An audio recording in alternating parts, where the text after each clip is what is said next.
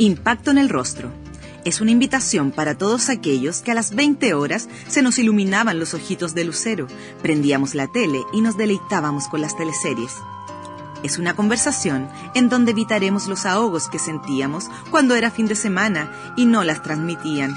Y las defenderemos porque la legal, los que vemos la comedia, no somos nada cualquier cosa, porque terminamos el cuarto medio en el Liceo de Limache. Así que agarra tu tecito y el pan con palta y disfruta junto a Jorge Peña y sus invitados en Impacto en el Rostro.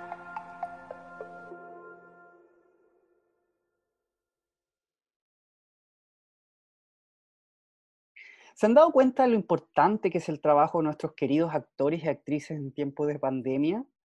¿Qué sería de nosotros sin el cine, las series y las teleseries? Agrego también al teatro, ya que hoy podemos disfrutarlo desde plataformas virtuales. En el diccionario del teatro de Patrice Pavis se menciona la visión que el pueblo tiene del actor. Cito textual.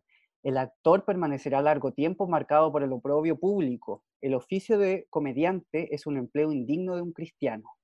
Estamos hablando de una creencia del 1659. Quise comenzar con esta definición para hablar de la situación actual que están viviendo no solamente los actores y actrices, sino las artes en general con respecto a la crisis sanitaria. Para hablar de esto y mucho más, nos encontramos con una tremenda actriz y directora teatral. ¿Se acuerdan de la malvada joyita de la fiera? Así es, estamos con Aline Kuppenheim. ¿Cómo estás, Aline? ¿Cómo has podido vivir este confinamiento, perdón? Acá, en mi casa, sola, eh, he tenido la, suerte de poder hacerlo. Llevo más de dos meses ya, desde, desde el 12 de marzo. Bueno, uno pasa por, todo, pero sobre todo es eh, el sentimiento de impotencia de ver lo que pasa afuera y, estar un poco impotente frente a eso, por la enormidad de la tremenda tragedia que estamos viviendo naturalmente siento yo que, se produce esa como especie de parálisis, sobre todo en los primeros días, de, los primeros meses de esta situación tan inesperada y tan extrema que estamos viviendo. Em, eso, como una especie de instinto de supervivencia, de quedarte ahí paralizado, observando, viendo eh, qué es lo que tienes que hacer para poder sobrevivir. Y entre esas cosas que o esas la conclusión es que para sobrevivir uno, tienen que sobrevivir los otros.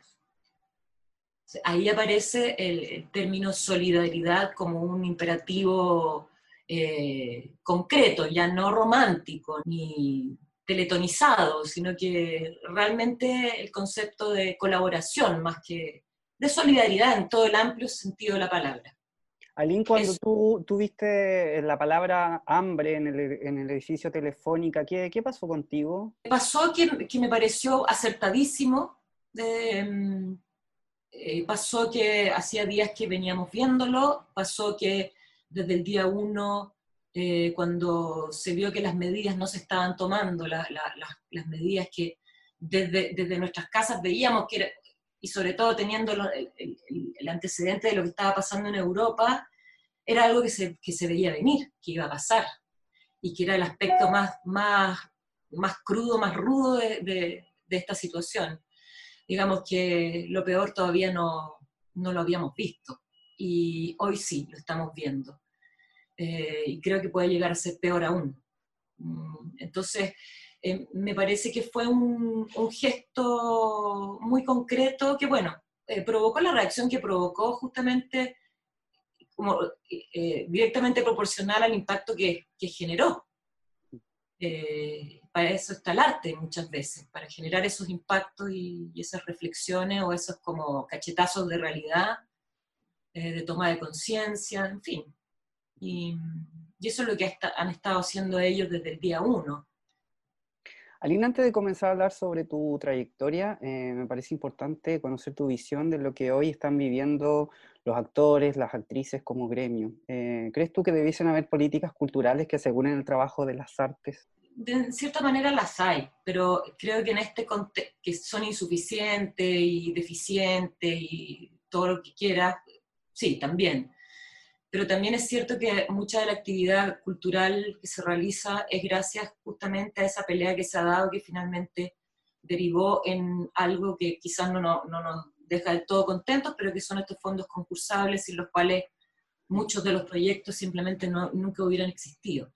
Dicho esto, creo que hay mucho que hacer todavía ahí. Eh, eh, siempre está la espada de Damocles de los recortes anuales, siempre el recorte sobre el recorte sobre el recorte. Está también una política un poco oscurantista, eh, de hacerle la, la, pelea, ¿no? un poco la vida imposible a, a los creadores chilenos que llevan de la mano siempre un discurso claramente político, con una clara tendencia política. También dicho esto, creo que hoy, en medio de la pandemia, eh, toda eso es una discusión que, tiene que esperar.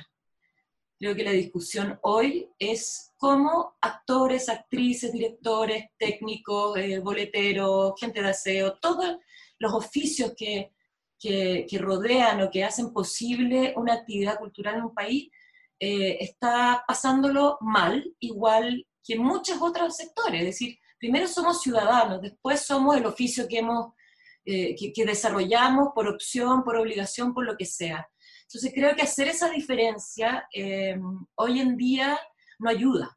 Creo que eh, los, trabajadores de la, cultura son ciudadanos como cualquier otro que necesitan sobrevivir, necesitan comer, necesitan lavarse y necesitan atención médica si la requieren. Entonces, creo que desde ahí hay que partir. ¿No? Y pienso que quizá esta pandemia pueda, dentro de toda la oscuridad y la tragedia, eh, siempre algo aparece, eh, visibilizar que esta situación no es nueva, que la precariedad de, del mundo de las culturas, digamos, del gremio, eh, por decir así, que no solamente incluye artistas o creadores, como decíamos, pueda verse, porque generalmente eh, también gracias a las teleseries, que es de lo que vamos a hablar también y todo, em, la opinión pública, el pueblo, la gente identifica al artista, digamos, como el que aparece en la tele. Dícese de la persona que aparece en la tele, desde un comentarista deportivo, pasando por un cantante, digamos, el hecho de aparecer en la tele te hace artista, en un reality, ¿te fijas? Y eso es, es muy chileno, es como a mí me pasa que si voy a una farmacia y me dicen, ah, aquí vienen hartos artistas, y me nombran gente que no son artistas, que son personas que aparecen en la tele. Entonces, eh, hay, una, hay un, como una cosa en el lenguaje que hace que se malentienda em, la realidad de, de, los oficios eh, que están vinculados a la cultura. Eh, como que eh, es un oficio rentable, por ejemplo, porque evidentemente la televisión es rentable. Yo leía en Twitter, por ejemplo, cuando hablaban de los famosos 15 mil millones que nadie entiende exactamente de qué se tratan, porque en, ningún caso van a ser ayuda directa para nadie. Eh, mucha gente pensando como que esa plata le iba a llegar, no sé, a Lucho Jara, como cosas muy, muy distorsionadas de la realidad. ¿Por qué la gente de la tele, si ya tienen van a recibir ayuda y los pymes no, o, los comerciantes ambulantes no. Pero no hay que olvidarse que dentro del mundo de las culturas también existen ambulantes, eh, por ejemplo, que no están tipificados en ninguna ficha social y que hoy no están accediendo a ningún bono, eh, ni al bono COVID, ni a la famosa caja, ni a nada. Eh, por lo tanto, no, no, se entiende. Creo yo que como, como gremio, lo que nosotros tenemos que hacer hoy es simplemente visibilizar esta situación, poner a la ciudadanía de, nuestra parte, finalmente, porque la televisión lo que hizo, a final de cuentas, es ponernos en la vereda del frente. Y eso nosotros mismos invisibilizamos a los que están detrás de nosotros, que están viviendo en este momento una situación muy precaria. Entonces ese es nuestro deber, creo yo, los que tenemos un poco más de de voz eh, poder eh, mostrarlo eso.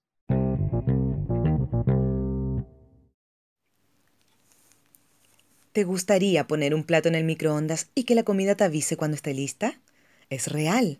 Se llama Whistle Gourmet y Whistle Home Cook. Son dos líneas de platos preparados por W Foods, con los mejores ingredientes y que en menos de 6 minutos en el microondas te sorprenderán con su sabor. Whistle Gourmet combina solo ingredientes premium con la experiencia del chef en siete recetas. Y Whistle Home Cook rescata las recetas clásicas con sabores caseros que nos recuerdan tanto la comida de la abuela, en nueve alternativas. Cada plato tiene una duración de 90 días refrigerado y dos años congelado. ¿Te dieron ganas de probarlos? Conoce todas las recetas en wfoods.cl.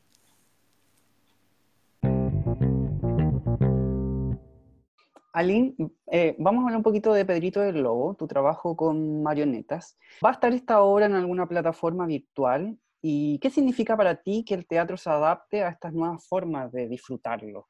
No, no va a estar en una plataforma virtual porque no tenemos los derechos para eso. Eh, y la Fundación Prokofiev es muy, muy celosa de, los derechos y ya del momento que, pasa a otro formato ya es otra cosa y, nosotros no tenemos derechos para eso. Lo que es lamentable porque, claro, es una obra universal, una obra eh, que ha atravesado muchas generaciones y que sería hermoso poder difundir más hoy, porque además tiene tiene ese efecto mm, sanador y formador de la música clásica. Eh, bueno, un trabajo que estrenamos el año pasado y que ahí está, pues, parado, esperando a que, a que podamos empezar a visualizar cómo va a ser la vuelta a las salas de teatro. Ese es el gran problema y la gran cuestión que se nos está planteando hoy Por como gremio. Claro, porque nosotros podemos decir, superamos la pandemia, sobrevivimos, pero ahora hay que seguir. ¿Y cómo se sigue? Eh, el hecho, por ejemplo, de difundir una obra a través de medios virtuales, ¿es la obra o no? Eh, por cierto que no lo es, el teatro es presencialidad, el teatro es el fenómeno que ocurre entre el espectador y el, y el escenario eh, simultáneamente junto con los otros. ¿no? pero creo que eh, se han estado buscando formas de poder de alguna manera acercarse a ese fenómeno, a esa sensación o a esa, eh, a, ese, a esa instancia, digamos, de reflexión conjunta que tiene que ver con el streaming, eh, donde tú sabes que simultáneamente hay muchas otras personas sentadas frente a su computador igual que tú viendo algo.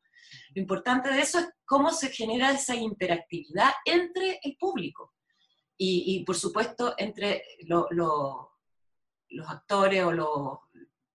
Me cuesta la palabra artista. Em, siento que es una palabra demasiado grande, pero es la que usamos para definir una persona que trabaja eh, haciendo teatro, por ejemplo, actuando. Eh, pero eso, estamos en esa búsqueda, no es fácil. Em, probablemente en estos dos meses cosas han ido decantando, cosas eh, han ido volviéndose una costumbre, por lo tanto ya no lo vemos de la misma manera, las cosas se van normalizando, se van perdiendo las distancias. E, es difícil, em, pero creo que sí, se puede lograr algo eh, mientras tanto, pero nunca algo definitivo, ojalá.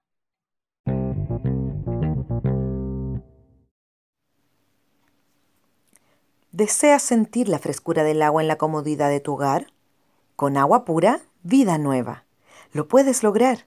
Obtén agua purificada y consigue hidratarte sin correr riesgos y con un sabor naturalmente delicioso.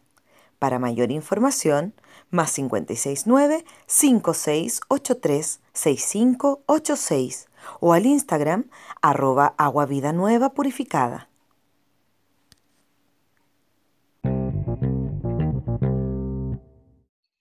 Aline, vamos a pasar a hablar de las teleseries. Eh, tú debutaste el año 91 en Canal 13 en una teleserie que se llamaba Ellas por Ellas.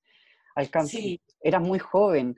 ¿Alcanzaste eh, a tener algún prejuicio eh, al entrar en televisión? Sí, sí, por supuesto. Yo creo que em, todos lo tenemos, para bien o para mal. uno, nadie sabe cómo es la televisión hasta que llega, por lo tanto antes siempre es un prejuicio. Eh, ahora, eh, creo entender a, dónde apunta tu pregunta y sí, efectivamente sí, lo tenía. Eh, pero al mismo tiempo, em, en esa época, la posibilidad de la televisión, cuando tú entrabas a estudiar teatro, era bastante remota, era lejana, porque se hacía era poco lo que se hacía, eran dos teleseries al año, dos canales nomás, eh, eran elencos muy cerrados, en general más adultos. hay que recordar también que fue justo ahí en el momento eh, bisagra entre eh, la dictadura y la vuelta, entre comillas, a la democracia.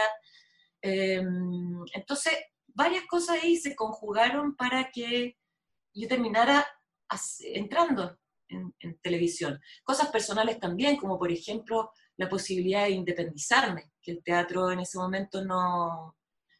Yo tenía que elegir entre irme, eh, postular a una, a, una gira, por ejemplo, con el Teatro Nacional, eh, o eh, entrar en televisión y poder independizarme, arrendarme un departamento, ya no vivir más con mi mamá y bueno, cosa que lo otro no me daba esa posibilidad, ni, le, ni cerca, porque iba a entrar como guarén, además. Eh, los guarenes son los actores chicos que entran a ser como árbol 8. Entonces, eh, ya, pues, y, y, también fue fortuito porque yo jamás me imaginé ni nada. Nosotros egresamos con la ópera de tres centavos y fue un productor de, en realidad fueron dos productores.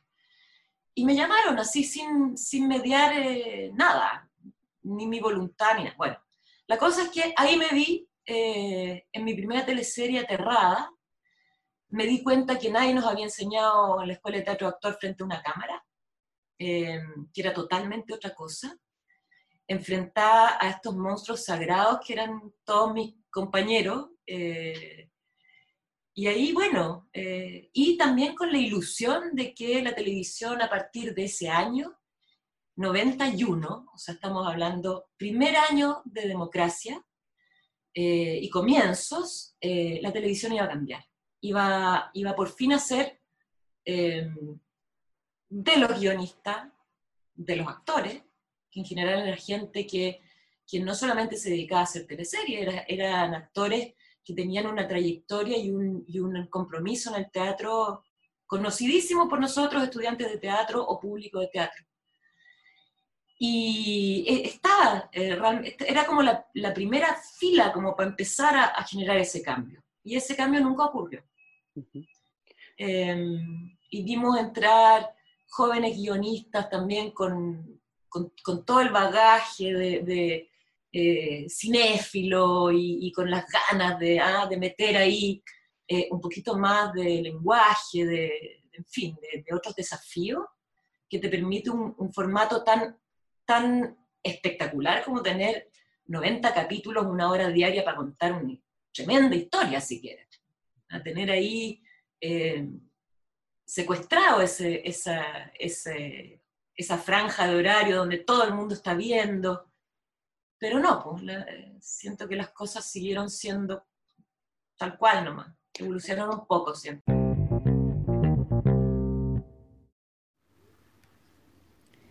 Polen Restaurant es un lugar de alimentación consciente que se caracteriza por el uso de productos frescos, naturales y de platos que reflejan la permanente experimentación de su cocina.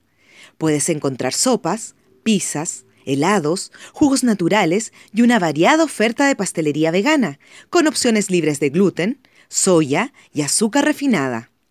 Toda su oferta la puedes encontrar en el Instagram arroba polen.restaurant y al WhatsApp más 569 6628 7512. Atención, si al hacer tu pedido mencionas a Impacto en el Rostro, obtendrás un 15% de descuento.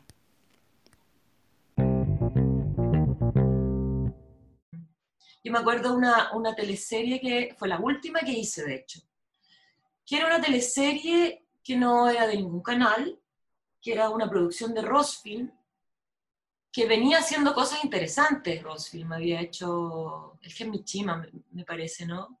Em, había, no me acuerdo exactamente, pero había varias series que ya habían hecho interesantes, con una propuesta, qué sé yo. Y esta era Montecristo que era la versión chilena de Montecristo, eh, Argentina, que justamente hablaba de los hijos de detenidos desaparecidos adoptados por militares y las abuelas de, de la Plaza de Mayo, finalmente. Em, genial, encontré estupendo, vamos. Al poco andar, eh, esta teleserie fue, eh, se decidió que se iba a emitir por Mega. En esa época eh, Ricardo Claro estaba vivo todavía. Y de un día para el otro me vi en Mega, el lugar Mega, ex Cristalería de Chile, grabando esta teleserie, encontrándome en el pasillo con, no sé, gente como el Cura Boone, en fin, tú me entiendes. Eh, esta teleserie que se trataba de eso. De hecho, esta última, eh, eh, cuando se dio en Argentina, la última, el último capítulo se dio en el Luna Park, con pantalla gigante, y fue muy emocionante era un hito, un hito importante en, digamos, en, la televisión argentina, y, también para la historia. Y, y acá se transformó, y se sacó el ADN de la teleserie y empezó a tratarse de un tipo que era muy malo y que traficaba órganos, o, niños, no me acuerdo exactamente. Pero estaba tan toqueteada y, intentar em, transformar una historia que está modificando el ADN es casi imposible, porque nada ya tiene lógica, es muy difícil. Y ahí me di cuenta que la televisión no iba para ningún o sea, en, el, en, el, estricto rigor de lo que yo esperaba, eh, no iba en el camino que yo esperaba que podía ir. Y esa fue mi última teleserie.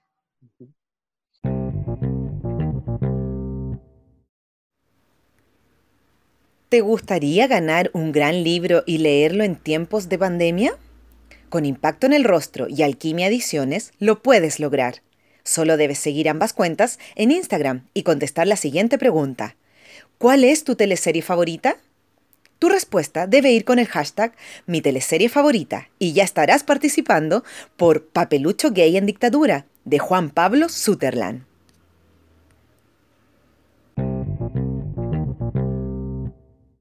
Aline, hemos hablado de ellas por ellas, em, después te cambiaste a trampas y caretas, a TVN, ¿cierto? Eh, después volviste al 13 con El amor está de moda. Todas estas teleseries eh, eran adaptaciones de guiones brasileños. Esos guiones venían, venían súper bien hechos, de, de, matriz. Eh, los brasileños, brasileños si algo, algo, saben hacer, son teleseries. Y sí, bueno, eran teleseries que, que no estaban tan conectadas con, con, una realidad social en Chile, pero cumplían el, el, objetivo de, eh, de, descomprimir un poco la vida de las personas, de entretener, de, en fin, lo que, es, hace una lo que son las teleseries, digamos, desde esa perspectiva, porque uno también puede tener otra perspectiva y considerarla, considerarla como una herramienta de desarrollo dramático de, de, temas sociales, por ejemplo, eh, que empezó a hacerse o a esbozarse un poco después más adelante. Y los brasileños lo hicieron derechamente, tomando la realidad y, llevándola a las teleseries. Pero eran teleseries bien hechas, con personajes bien estructurados. Em, y, en relación a, si uno tenía relación con los guionistas, sí, sí, a veces a mí, eh, en lo personal, me pasaba que me perdía un poco con los personajes, porque como la teleserie es un poco inmediata, igual acá se les metía mano, eh, de acuerdo al rating, finalmente. Entonces los personajes empezaban a desdibujarse. Y ahí era donde uno iba donde el guionista a preguntarle, eh, ¿tú me puedes dar más o menos algún antecedente de qué es lo que viene para adelante? Porque yo necesito armar esto eh, con una cierta lógica eh, para poder darle una cierta orgánica también a ese personaje, porque si no era, era muy difícil. Para, para, el actor la herramienta es el guion, o sea, si el guion es malo, Em, o, está, o, la escena está mal eh, planteada o, no tiene lógica, es como para, no sé, es como para un carpintero eh, un clavo de aluminio, que se le doble, lo mismo. Entonces, sí, uno iba y preguntaba y trataba como de darle alguna coherencia al personaje, o cuando ya sentías que se había ido eh, totalmente, era como tratar de, de dar el punto de vista de uno que finalmente el actor es el que mejor conoce a su personaje. Y que no tiene que ver con una defensa del personaje, sino que de una construcción de ese personaje.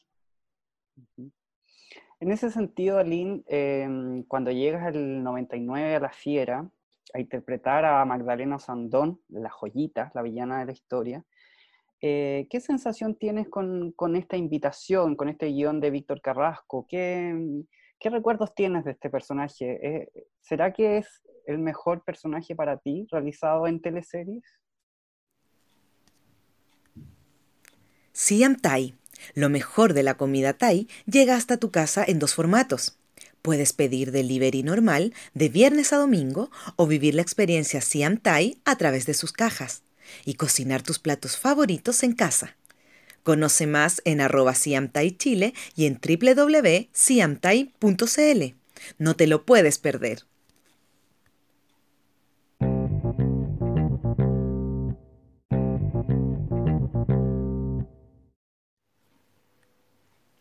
Salvaje es un emprendimiento pequeño donde buscamos poner en valor la flora y fauna de Chile, tratando de generar conciencia y conocimiento sobre la misma, tanto a niños como a adultos. Nuestros productos son 100% chilenos, buscando materialidades y proveedores locales. Las figuras articuladas de madera son lo más clásico de la marca. Las pueden ver en nuestro Instagram, arroba salvaje-cl y o página web www.salvaje.cl.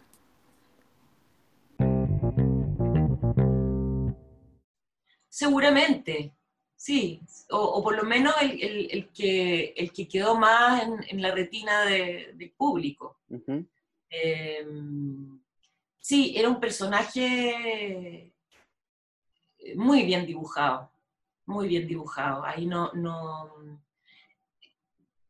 volviendo a eso, de que para un actor, una actriz, el guion es fundamental, es su herramienta.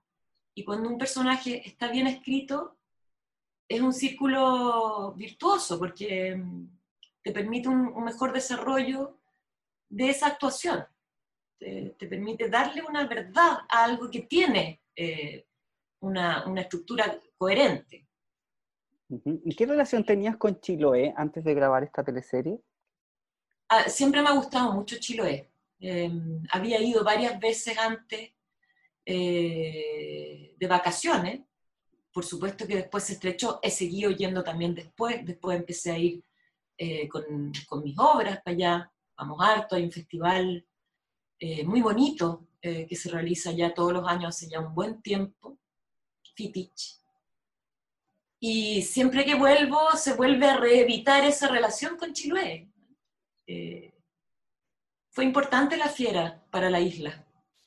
Fue importante, así como la isla fue importante también para, para, para el resto de los espectadores. Yo diría que la fiera es una de las teleseries más queridas de la gente. Y, una de las cosas por qué la gente quiere la fiera es, es porque justamente mostraban Chiloé. Y mostraba esa minga y mostraba eh, con tanto despliegue, además, esas costumbres, la gente aprendió mucho de, lo que era eh, la cosmovisión eh, chilota de, muchas cosas, porque esa teleserie era una mixtura de, un montón de cosas, incluida la mitología, y hecho de una manera muy, muy cercana a lo que es realmente allá. Así que eso, puras buenas cosas nomás que decir de la fiera. Tu personaje, a pesar de ser la villana de la historia, era bastante cómica o se movía en situaciones de comedia, como por ejemplo las estrategias que usaba para no intimar con su marido, interpretado por eh, Luis Alarcón. ¿Qué recuerdos tienes de haber trabajado con él? Los mejores, los mejores. Luis Alarcón es un gran actor. Es un tipo eh, de un bueno, así como el guion es la herramienta del actor, tu compañero es tu otra herramienta. Es, lo otro que permite que tú puedas eh, desarrollar eh, algo. Eh, la actuación es, es, es, es, muy colectiva cuando se trata de, estar entre varios, ¿no? Es, como, ¿cómo se dice? simbiótica. Y con, con Luis pasa eso, él te, te, facilita todo, te permite, es un gran actor, es un gran actor. Eh, le agradezco mucho. Es muy generoso, además, muy cariñoso. Es tremendo, tremendo actor. Fue un, aprendizaje, una escuela, un gusto, un honor trabajar con él, siempre. Y en, relación a la comedia, a mí me gusta mucho. Eh, claro, fue una gran experiencia. Sí, una gran experiencia. Sí, es muy chistoso ese personaje. Yo misma me reía de cuando leía los guiones, entonces, es mucho ganado. ¿Eres de revisar quizás YouTube algunas escenas de la fiera o te mandan por redes sociales eh, escenas de, ese personaje? Sí, sí, me pasa harto, me pasa harto. E, es siempre un gusto acordarse de, esa época, fue hace 20 años ya, yo estaba embarazada de mi hijo que tiene 20 años. Así que increíble cómo, como decía Pepe Tapia, que en paz descanse, cómo la televisión penetra porque han pasado 20 años y no pareciera. Sigue eh, latente ahí. Entonces, eso mismo también te hace tomar conciencia de la responsabilidad que tienen, porque yo ya no me incluyo dentro de las personas que trabajan en televisión, porque hace casi 15 años que ya no estoy en televisión. Pero es una gran responsabilidad tener esa tribuna. Y siento que ya llegó el momento de que nos hagamos cargo de esa responsabilidad en todos los, planos, desde la entretención hasta la información. El público merece calidad y yo creo que estamos en condiciones de ofrecerles calidad. Talento humano hay de sobra en este país, como para hacerlo. Eh, guionistas hay de sobra. El tema es que tienen que estar en la tele. No, es al revés. Eh, hay que estar en la tele. Eh, para poder cambiarla desde adentro. El tema es que la televisión sigue respondiendo a una lógica de mercado, eso no es un invento mío, yo he escuchado eh, la, defensa de, Anatel respecto, por ejemplo, a la posibilidad de, emitir material educativo en, en, la señal abierta, y la defensa es esa, digamos, que la televisión no estaba, en el fondo, resumen e interpretando, la televisión no está para causas sociales. La televisión es un negocio. Entonces creo que eso también es un paradigma que tiene que ir cambiando. Y, dentro de ese, de ese marco, creo yo que sería interesante eh, volver a trabajar en televisión. El año 2004 protagonizas Destinos Cruzados, un tremendo dramón escrito por Pablo Llanes. Sí. Eh, ¿Qué recuerdos tienes de este personaje, Aline? agotador. Laura, Laura. Laura, era tremendo, tremendo, tremendo. le pasaba todo. Ahí Pablo puso todos los elementos eh, de, las teleseries clásicas, eh, pero además sumó otros elementos que, tiene, que tenían que ver con esta especie de rebelión ¿no? de, este, este personaje que vuelve a, no a darlo vuelta todo, a, a demolerlo todo, que era esta Laura.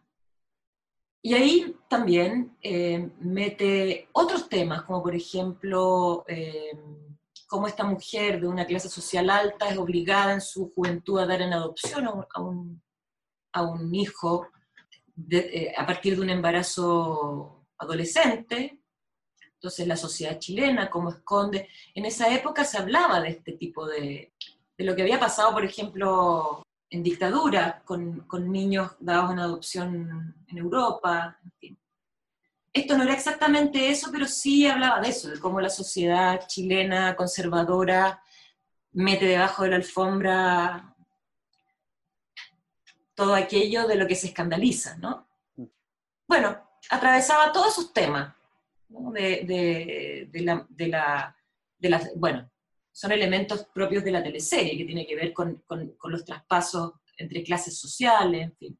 Pero era terrible ir a grabar esa teleserie, porque yo sabía que en un día me iba a tocar eh, gritar, llorar, que me pegaran, eh, dispararle a alguien, que me dispararan, caer en una piscina, estoy inventando, ¿ah? pero era más o menos el nivel de intensidad.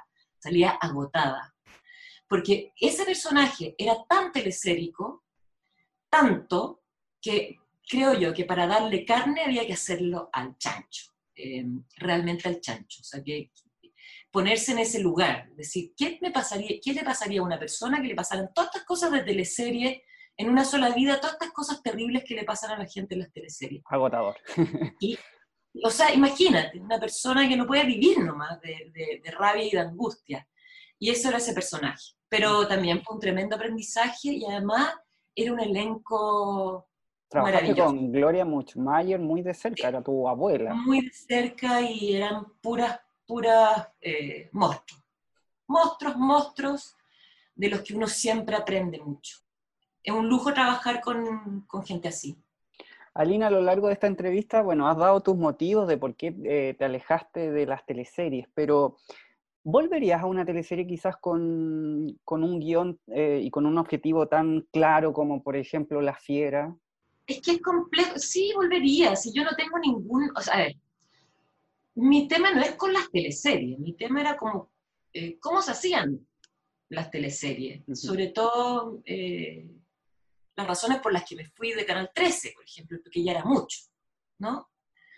Em, el descuido, la comercialización de algo que, que, para mí siempre ha sido claramente, ha tenido una carga importante de responsabilidad social.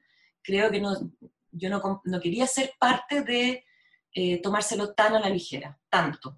Perdón, estamos hablando del periodo entre de La amor está de moda, Eclipse de Luna, Claro, Amándote, todas esas, esas, teleseries que realmente eran, eran la decadencia, siento yo, de, del lenguaje y de, A lo mejor es un poco fuerte lo que estoy diciendo, pero yo no me sentía cómoda. Ahí hablaba mucho con los guionistas, por ejemplo. Pero ¿cómo no, vamos, ¿cómo no vamos a encontrar una manera de, de, darle una coherencia a esta historia, que sirva para algo contar esto, ¿no? Y de hacerlo eh, lo mejor que podamos si somos profesionales y, tenemos la capacidad de poder hacerlo mejor, ¿por qué desperdiciarla? Eh, y ahí vino la fiera, que era un abismo de diferencia. Entonces, no sé, yo siento que si en el panorama actual de la teleserie em, está pasando un poco eso.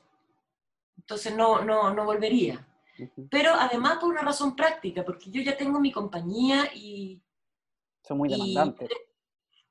Claro, entonces yo ya no puedo, yo ya soy responsable de eso. Entonces ya no puedo como dejar todo votado para encerrarme en un estudio durante nueve meses a grabar una teleserie. A menos que fuera un personaje más chico que no me tomara tanto tiempo. Cosa que tampoco nunca descarté, pero tampoco me lo... Me miraban con cara de como, ¿en serio? ¿Querías eso? ¿Cómo explicar que sí? Que, que sí, porque mi intención no era dedicarle la vida, mi vida a las teleseries, a pesar de todo lo que aprendí, lo bueno que recojo de eso, que tiene que ver también con, mi relación con, con, el mismo público que va a ver mis obras. Y cómo tener, el, tener, eh, ser un poco conocida también me ha abierto puertas. Todo eso también se lo debo a la televisión. Pero no volvería si es que no fuera, claro, quizá una propuesta muy concreta, muy clara, más, más, más amplia, más profunda, sí, yo no descarto. Si el problema no es la televisión o la teleserie, es esta televisión y estas teleseries. La teleserie es muy fluctuante también. Nunca sabes si te van a llamar o no, qué va a pasar el próximo año, si sí, si no. Entonces uno va juntando platita para poder eh, sobrevivir un año sin nada siempre el actor de teleserie está en esa dinámica. Y más ahora que los contratos ya no son anuales. Mucho, hace mucho tiempo que eso es así. Y también la gente tiene que entender que no, no todos los actores de televisión ganan eh, como... Eh, eh, la fantasía que hay es que los actores de televisión se forran, y sí, algunos sí, pero no todos el abismo que hay entre el que gana mucho y el que gana menos es gigante, y entre ese y el que le sigue otro abismo más. Entonces no es tan evidente como parece. Y hay que estar dispuesto a, no sé, a, muchas cosas, poder estar ahí, eh, a transar cosas, que no todo el mundo está dispuesto a transar, y por lo mismo hay mucha gente que no está ni va a estar en televisión Y ese, es, esos, esas personas que justamente el público no conoce porque no aparece en televisión, es de lo que hablamos cuando hablamos de la precarización de, nuestro oficio. Aline, quiero agradecer tu tiempo y te quiero invitar a darle un mensaje al público que consume ficción en Chile. Teleseries, series, que no las mencionamos quizás, pero las, series en Chile siguen siendo tremendas. Son excelentes. E, Ecos del Desierto. Son excelentes, son excelentes. Y ahí está la prueba de que si quisiéramos, podríamos hacer las mejores teleseries del mundo.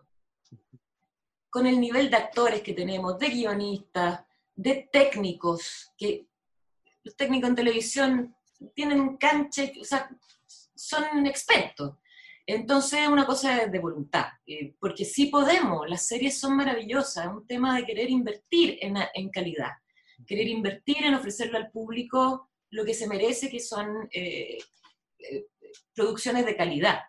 Em, ese quizás es parte del mensaje, bueno, aparte de un mensaje de, de, apapachamiento mutuo, que todos tenemos que estar ahí eh, aguantando y, teniéndonos unos a otros en estos tiempos, em, el mensaje es exigirle también a la televisión em, esa calidad que se merece el público no consumir cualquier cosa porque está ahí nomás. Creo que tenemos que ser más exigentes, sobre todo hoy que tenemos un poco el sartén por el mango porque los medios, los otros medios que hoy existen, eh, que han ido reduciendo la televisión a, a, otro espectro, eh, nos permiten poder muñequear un poco ahí y pedir más.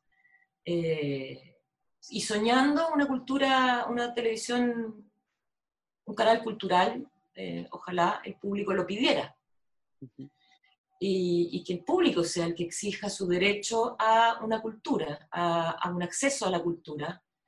Eh, eso es lo que necesitamos, no nosotros pedir eh, que nos dejen de recortar, sino que el pueblo exija su derecho a la cultura.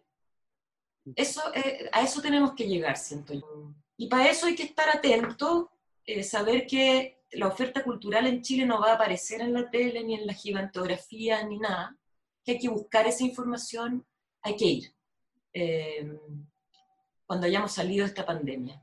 Mientras tanto, un abrazo grande, aguante. Hay mucha gente que lo está pasando, que está pasando un infierno. Y para toda esa gente, no solamente un abrazo, sino que un llamado a que a estar atento, a, estar atento a poder reaccionar en caso, o sea, no en el caso, sino que frente a la evidencia, que hay otros que necesitan ayuda. Y si uno está en pie de poder ofrecerla, hacerlo, hacerlo. Eh, es fundamental en este momento. Si, no la hacemos todos juntos, no, no, no salimos de esto. O sea, no nos queda otra. Impacto en el rostro es una invitación para todos aquellos que a las 20 horas se nos iluminaban los ojitos de lucero, prendíamos la tele y nos deleitábamos con las teleseries. Es una conversación en donde evitaremos los ahogos que sentíamos cuando era fin de semana y no las transmitían. Y las defenderemos porque la legal, los que vemos la comedia, no somos nada cualquier cosa, porque terminamos el cuarto medio en el Liceo de Limache. Así que agarra tu tecito y el pan con palta y disfruta junto a Jorge Peña y sus invitados en Impacto en el Rostro.